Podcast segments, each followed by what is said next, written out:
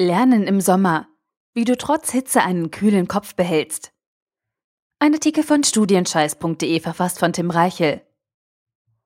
34 Grad, Sonne, strahlend blauer Himmel. Alle sitzen draußen im Café oder liegen auf der Wiese. Alle außer dir.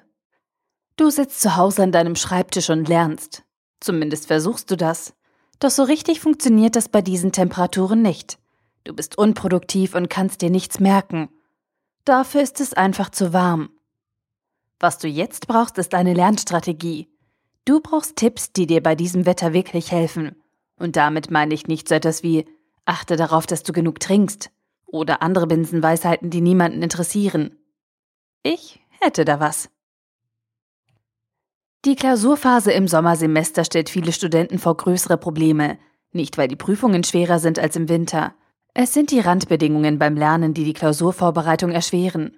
Bei Hitze und hohen Temperaturen lernt es sich einfach nicht so angenehm. Doch dagegen kannst du etwas tun. Diese Tipps helfen dir dabei. Erstens. Planung umstellen. Wenn du dich in der Mittagshitze nicht konzentrieren kannst und deine Leistungskurve ihren Tiefpunkt erreicht, solltest du reagieren und deinen Lernplan anpassen. Verschiebe deine Arbeitspakete und Lerneinheiten auf Tageszeiten, zu denen du noch einigermaßen frisch und aufnahmefähig bist. Achte außerdem darauf, dass du für deine Prüfungsvorbereitung genügend Pufferzeiten zum Lernen mit aufnimmst, sobald sich die nächste Hitzewelle abzeichnet. Wenn du plötzlich vom Hochsommer überrascht wirst, aber nächste Woche schon zwei Prüfungen vor der Brust hast, machst du es dir unnötig schwer. Zweitens, Lernzeiten anpassen.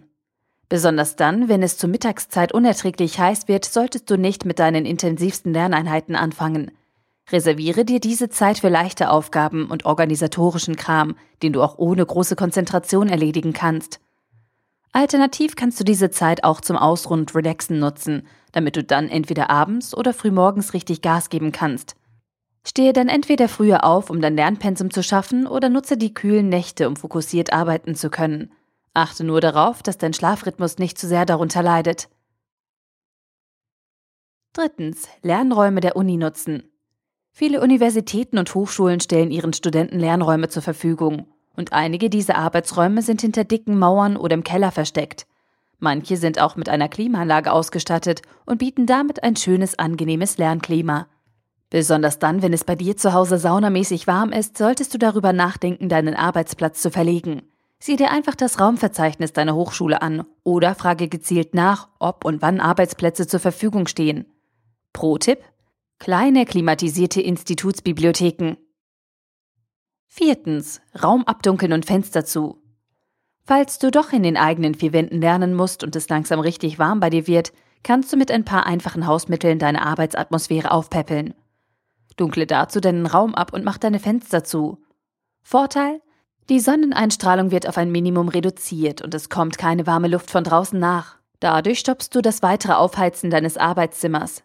Außerdem die Dunkelheit hat einen beruhigenden und emotional kühlenden Effekt. Pass nur auf, dass du nicht einschläfst. Fünftens, mit Wasser kühlen. Wasser ist ein tolles natürliches Kühlungsmittel und du kannst es ganz einfach nutzen. Stelle in deinem Zimmer an verschiedenen Stellen Schalen mit kaltem Wasser auf. Dadurch kannst du die Raumtemperatur um ein paar Grad senken.